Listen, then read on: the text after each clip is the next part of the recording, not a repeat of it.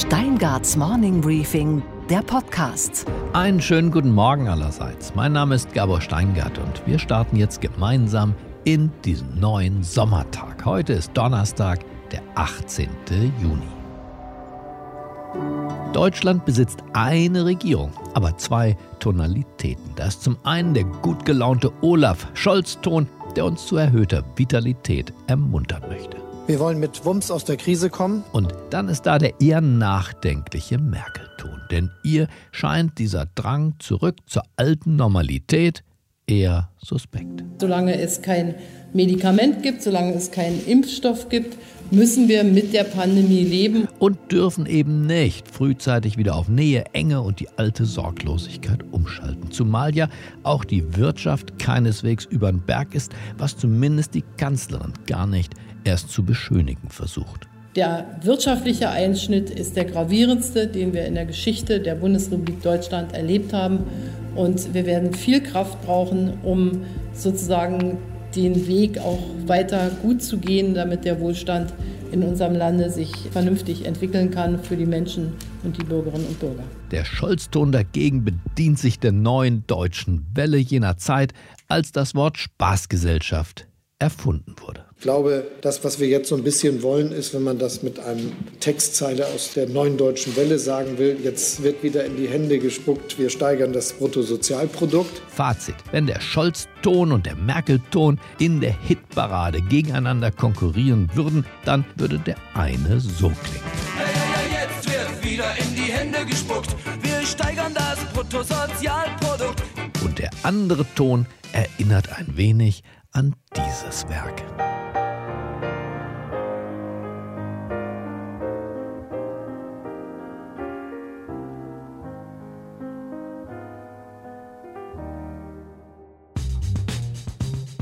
Unsere weiteren Themen heute. Die Designerin Jette Job spricht gleich über Design und Ästhetik in Zeiten der Pandemie. Diese Dinge, die man so gemacht hat, weil sie ganz schön waren und irgendwie Geld gebracht haben und irgendwie auch nicht schlecht waren, sowas werden wir für eine Weile mal lassen. Und mit Konstantin Sixt unterhalte ich mich darüber, wie die Familie Sixt den Mietwagenkonzern aus Pullach nach Corona aus der Krise steuern will. Wenn wir die Krise überleben, gehen wir hier deutlich, deutlich stärker raus als vor der Krise und wir sind mehr als sehr zuversichtlich, dass wir das überleben werden. Sophie Schimanski, unsere Börsenreporterin in New York, berichtet, warum die Investoren an der Wall Street auf so viel Bargeld sitzen wie seit Jahrzehnten nicht mehr. Außerdem wundern wir uns über die Schweinereien in deutschen Schlachtbetrieben und wir sprechen über einen sehr zeitgemäßen Auftritt des Western- und Comic-Helden Lucky Luke. Dieses verdammte Virus ist dabei, uns zu verändern. Nicht nur unser Reiseverhalten, das Wirtschaftsleben insgesamt, auch die Ästhetik unseres Alltags. Was kommt, was bleibt, darüber habe ich mit der Designerin Jette Job gesprochen. Jette Job, das wissen vielleicht nicht alle von uns, hat Industriedesign in Kalifornien studiert und sich dort insbesondere mit Autodesign beschäftigt. Heute designt sie Schmuck, Uhren, Taschen, entwirft aber auch Kleidung und Betten. Und moderne Parfüms hat sie auch entwickelt. Sie ist ein kreatives Energiebündel und ein Multitalent sowieso. Und deshalb rufen wir sie jetzt an, um zu erfahren, wie diese Pandemie sich auf das Schöne und Ästhetische in unserem Leben auswirkt. Einen schönen guten Morgen, Henriette Elisabeth Job. Hallo Jette. Hallo, grüß dich. In Zeiten der Sorge, Jette, auch der, der beschränkten Konsumwelten, sind das eigentlich gute Zeiten für Designerinnen oder eher nicht? Einerseits sind es sehr gute Zeiten, weil Designer lieben äh, sozusagen ja immer das Neue. Und andererseits sind es klärende Zeiten, um es mal so zu sagen, weil der überflüssige Konsum, der schon lange überflüssig war, den wird es wahrscheinlich nicht mehr ganz so geben wie vorher. Aber was war überflüssig aus deiner Sicht? Ist das Schöne und Ästhetische nicht oft überflüssig? Schmuck, Uhren? Nein. Das Schöne und das Ästhetische ist ähm, in gewisser Weise lebensnotwendig, weil das Leben ohne Schönheit ist ja sozusagen bis zu einem gewissen Grad belanglos. Woran machst du das fest? Viele sind ja im Homeoffice eher ein bisschen verschlammt und viele Modefirmen werben auch damit, dass sie jetzt Jogginghosen im Gepäck haben, ja. weil wir das Kostüm nicht mehr brauchen.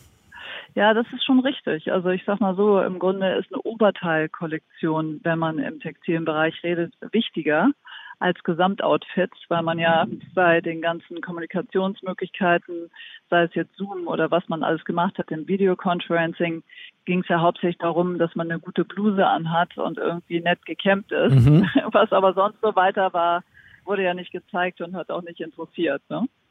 Ich sehe sehr deutlich, dass also gerade auch die junge Generation, die macht sich sehr viel Gedanken darüber, wie sieht denn eigentlich das Leben der Zukunft aus? Viele sind nicht mehr bereit, in ein teures Haus zu investieren, in dem sie dann statisch gefangen sind und sozusagen ihr Leben lang so ein Haus abzahlen, sondern das Thema Bewegung und Cocooning in Kombination verändert die gesamte Designwelt. Man sagt, ich möchte gerne irgendwie auch in der Natur sein, wenn ich schon nicht überall hin kann. Die Natur hat auch was Tröstliches. Also es gibt so sehr viele Bewegungen, die man ganz genau sich ansehen muss, weil theoretisch wäre es zum Beispiel vorstellbar, dass man in Zukunft ähm, sich einfach nur Stücke Land kauft und dann mit irgendeinem beweglichen Haus dorthin geht für eine gewisse Zeit und sich da dann aufhält, ja. Also der Konsum wird sich so drastisch verändern, dass man im Grunde mit dem herkömmlichen diesmal war, man hat irgendeine Celebrity, die dann mal irgendwelche Sachen anzieht und das wird dann vermarktet. Das ist echt von vorgestern. Sondern wir reden hier echt von wirklichen Konzepten. Das heißt, du glaubst auch nicht, dass es eine Normalität nach dieser Krise gibt, die eine große Ähnlichkeit mit der Zeit davor hat? Es ist eigentlich eine sehr große Herausforderung, weil alle wissen, wir müssen uns jetzt als Gesellschaft schnell verändern, in allem, im Konsumverhalten, in unseren Ansprüchen, in dem, was die Wünsche an die Zukunft sind. Aber man hat so ein bisschen das Gefühl, dass die große technische Innovation momentan noch fehlt, um sozusagen die gesamte Ästhetik auch nochmal zu verändern. Also wir waren ja mit Elektroautos alle sehr beschäftigt, aber im Grunde ist ja Wasserstoff eine Lösung der Zukunft. Und wenn es in fünf Jahren Flugtaxis gibt, werden sich die Städte verändern. Du siehst, es verschiebt sich alles, aber man hat momentan noch das Gefühl, es passiert alles viel zu langsam. Dabei sind die ganzen Innovationen, die stehen schon alle vor der Tür sozusagen. Wir müssen nur noch mal jetzt rauskommen. Gibt es eine neue Ästhetik, auch eine Ästhetik der Krise, die vielleicht bei der Bekleidung in Richtung Ethnolook geht, die vielleicht eine Reduktion ja. auch von Glitzer weg und tatsächlich mehr natürliche Rohstoffe verwendend? Gibt es da eine Bewegung, die du siehst oder spürst? Ja, und zwar ist das so eine Form von Cyberpunk Tron. Weißt du, was Tron heißt? Nein, Cyber und Punk gehe ich noch mit, aber Tron, was ist Tron? Okay, war mal auch so ein Film, wo es so eine Art Computerwelt gibt, und dazu gibt es eine Ästhetik. Dieses Ganze, weil wir uns so viel mit Virtuellen beschäftigt haben, wird das sehr viel den Style beeinflussen. Also das Metallene, das bisschen Künstliche, aber nicht Glitzer, sondern innovative Form. Und natürlich die Tatsache, dass KI in unserem Leben immer mehr eine Rolle spielen wird, kann es natürlich auch sein, dass das wiederum die Ästhetik beeinflusst. Ne? Du hast ja in deinem Vorleben auch Uniformen hergestellt. Richtig. Unter anderem für Air Berlin. Ist die Zeit der Uniform eigentlich? An manchen Schulen werden sie gerade erst eingeführt. In vielen Firmen sind viele auch stolz auf ihre Uniform. Mhm. Oder würdest du sagen, die Zeit der Uniformität ist vorbei?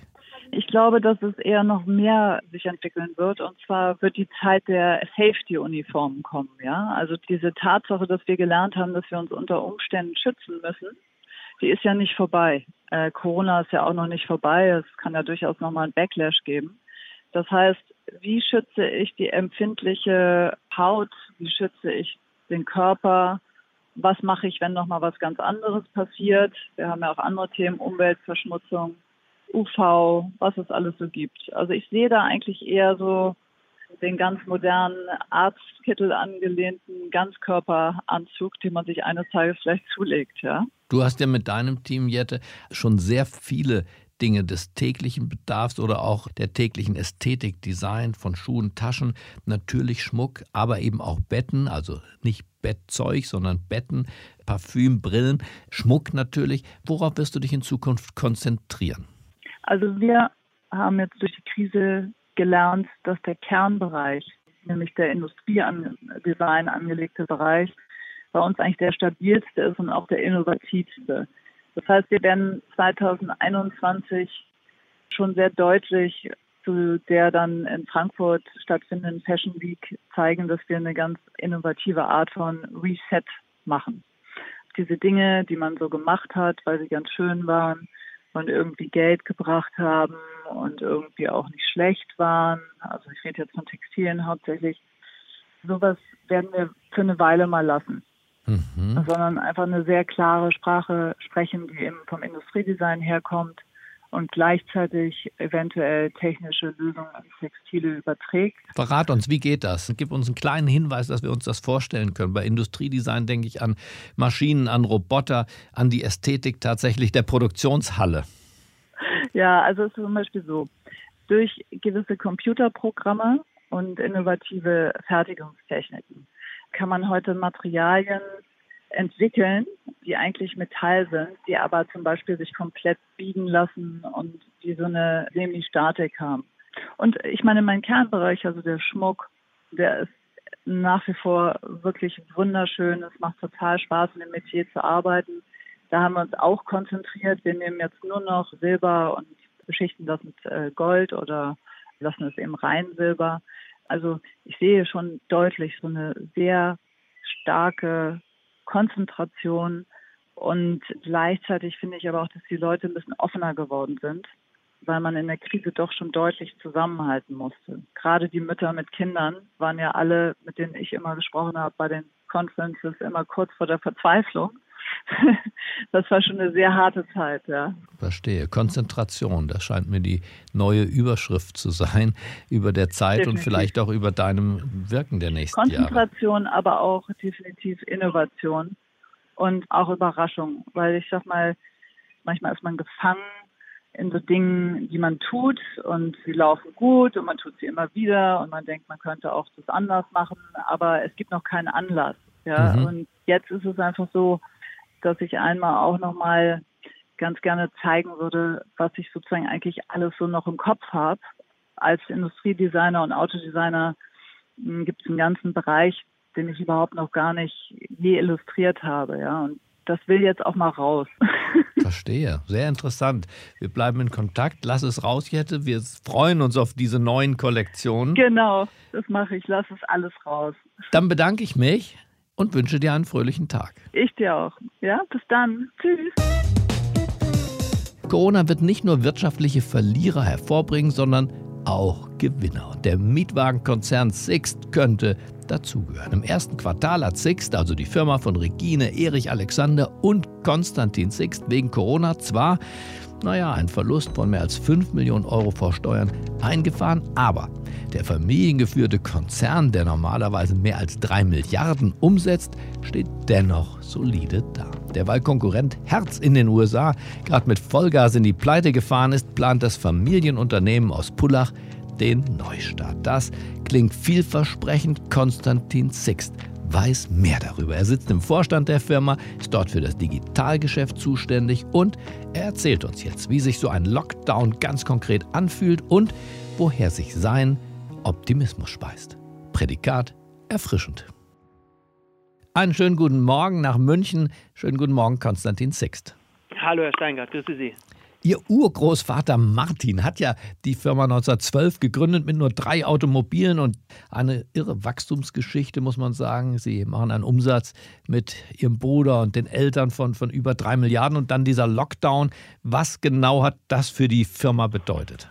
Also mehr als die Hälfte unseres Umsatzes generieren wir an Flughäfen, dann den größten Teil noch mit Geschäftsreisenden und das ging ja über Nacht quasi weg. Was wir gemacht haben, ist, wir haben einen sehr, sehr großen Anteil unserer Flotte sehr rasch runtergefahren. Unsere Flotte ist bei uns in der Laufzeit von circa sechs Monaten in einem sogenannten Buyback bei äh, den Herstellern.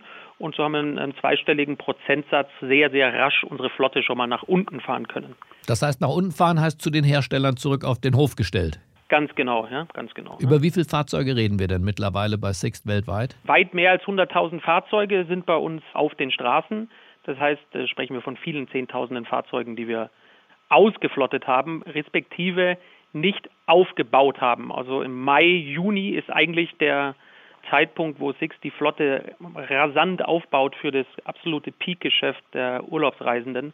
Und diesen Aufbau haben wir dieses Jahr eben auch nicht gemacht. Und wie viele Fahrzeuge waren dann von Ihnen in der harten Zeit des Shutdown weltweit noch unterwegs, statt den sonst üblichen 100.000? Ich glaube, das ist in der Tat so, dass über Nacht circa, können Sie sich vorstellen, so 20.000, 30.000 Autos mal überhaupt nicht bewegt worden sind. Aber wir haben relativ rasch Modelle gefunden, wie wir unsere Flotte auslasten konnten. Es waren zum Beispiel Aktionen, die wir gefahren haben für Langzeitmieten, für Kunden, die in der Regel kein Auto haben, denen wir ein sehr attraktives Offer gemacht haben, um eben mobil zu bleiben in dieser Krise.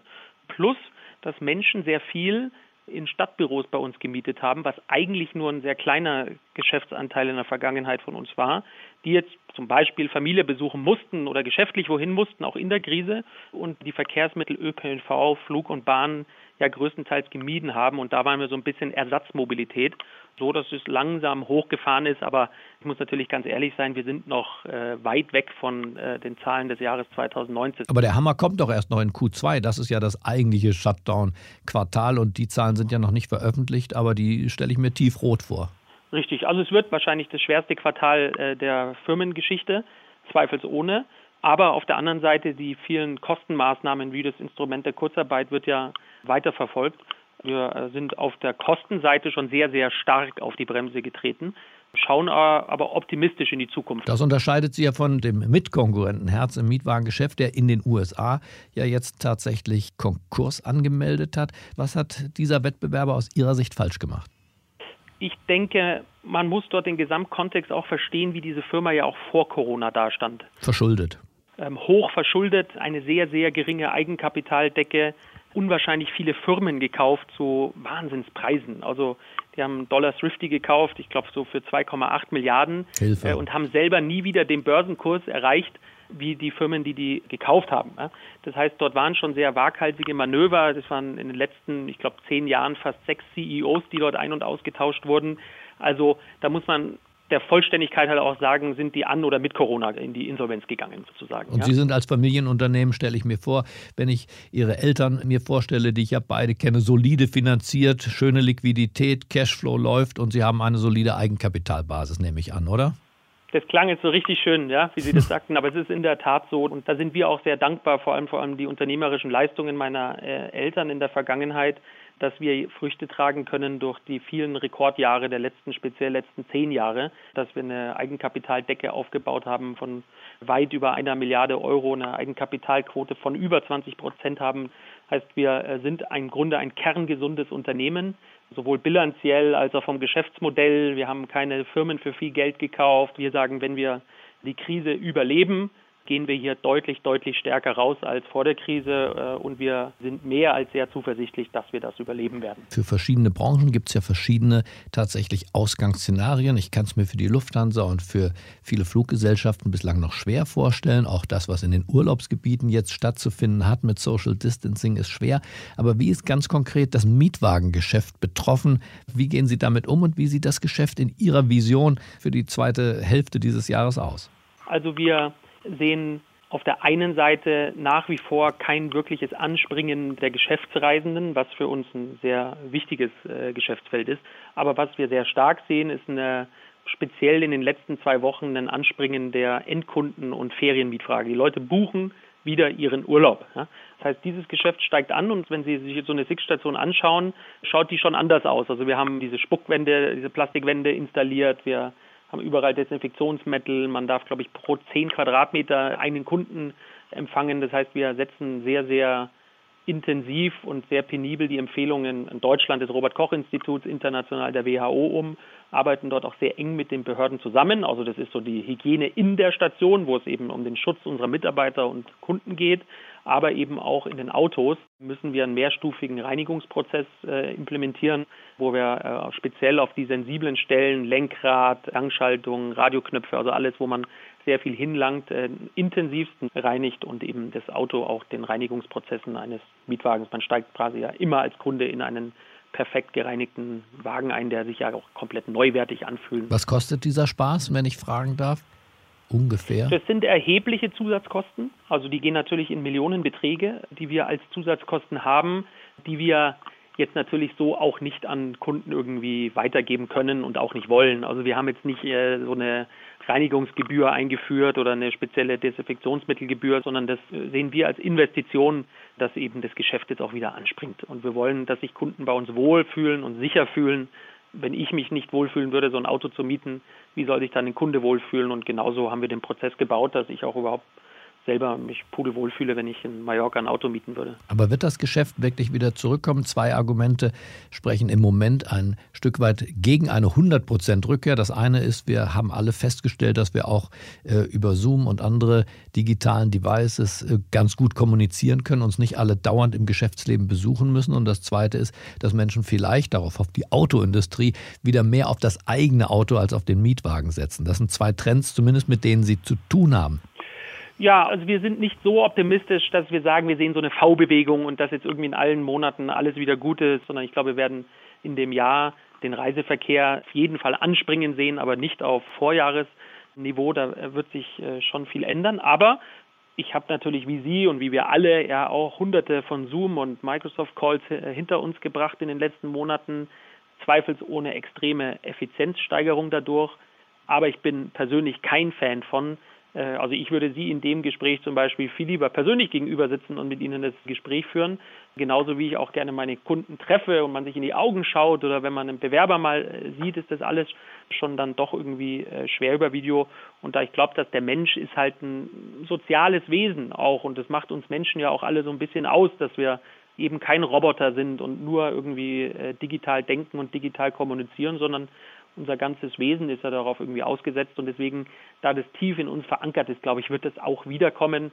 Ob das in dem Ausmaß wieder wiederkommen wird in 2019, I don't know, aber äh, ich bin definitiv kein Verfechter dieser Thesen, dass man sagt, Videokonferenz wird das Reisen überflüssig machen und es gibt keine Geschäftsreisenden mehr und so. Ich glaube, dass sich das ganz schnell wieder äh, erübrigen wird.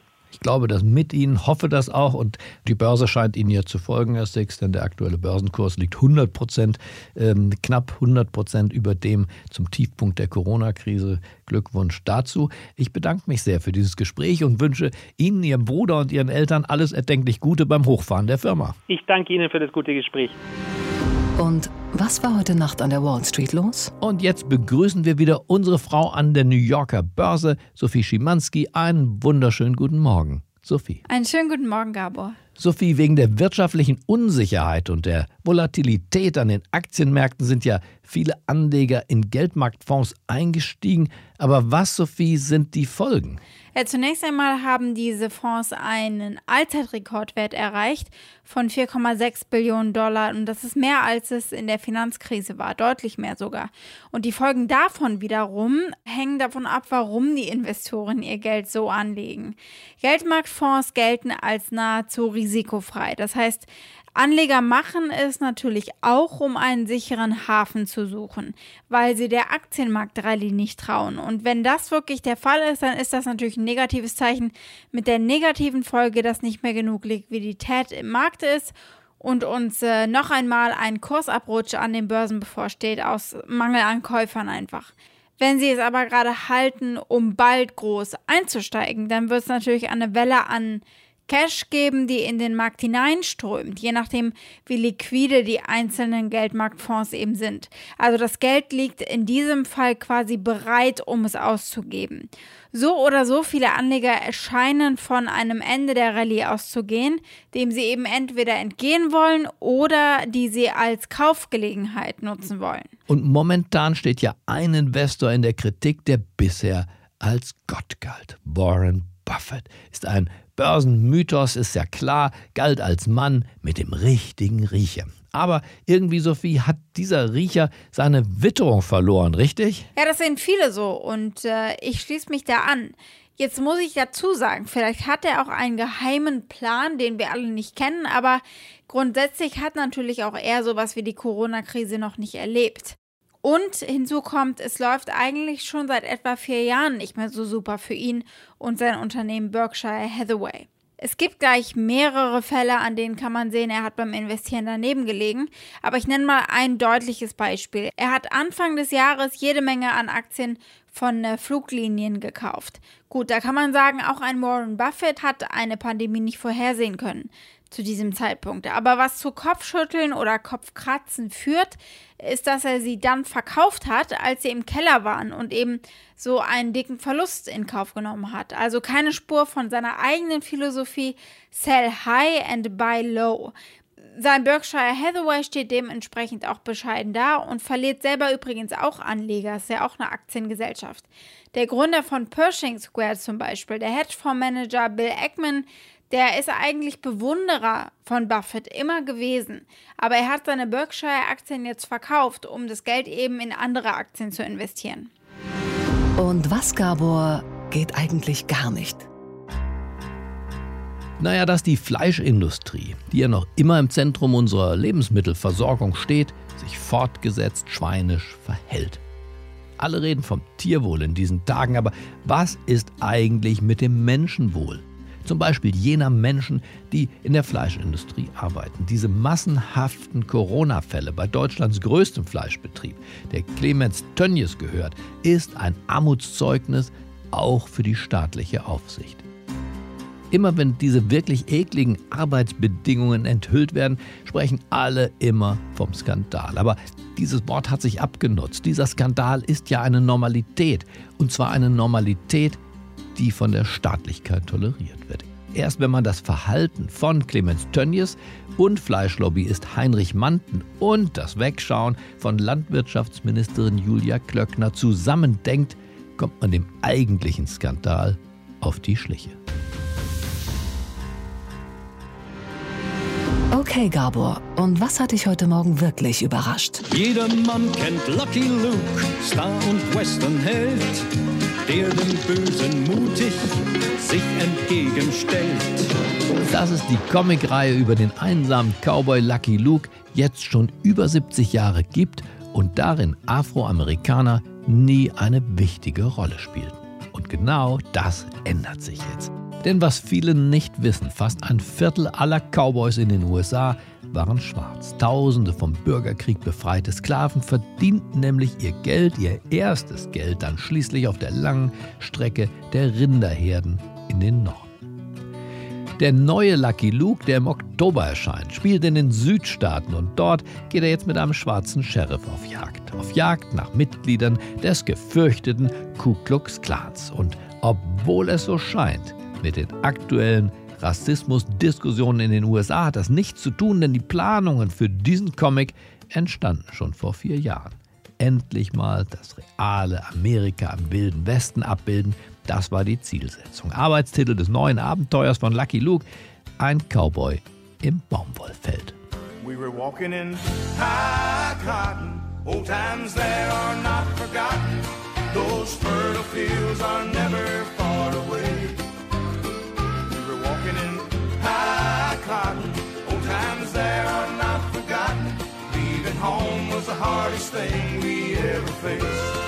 Ich wünsche Ihnen einen gut gelaunten Start in diesen neuen Tag. Bleiben Sie mir gewogen. Es grüßt Sie auf das Herzlichste, Ihr Gabor Steingart. When Sunday mornings rolled around, we dressed up in hand-me-downs, just in time together with the church. Sometimes I think how long it's been how it impressed me then. It was the only day my daddy wouldn't work. We were walking in high cotton. Old times there are not forgotten. Those fertile fields are never far away. We were walking in high cotton. Old times there are not forgotten. Leaving home was the hardest thing we ever faced We were walking in high cotton. Old times there are not forgotten. Those fertile fields are never far away.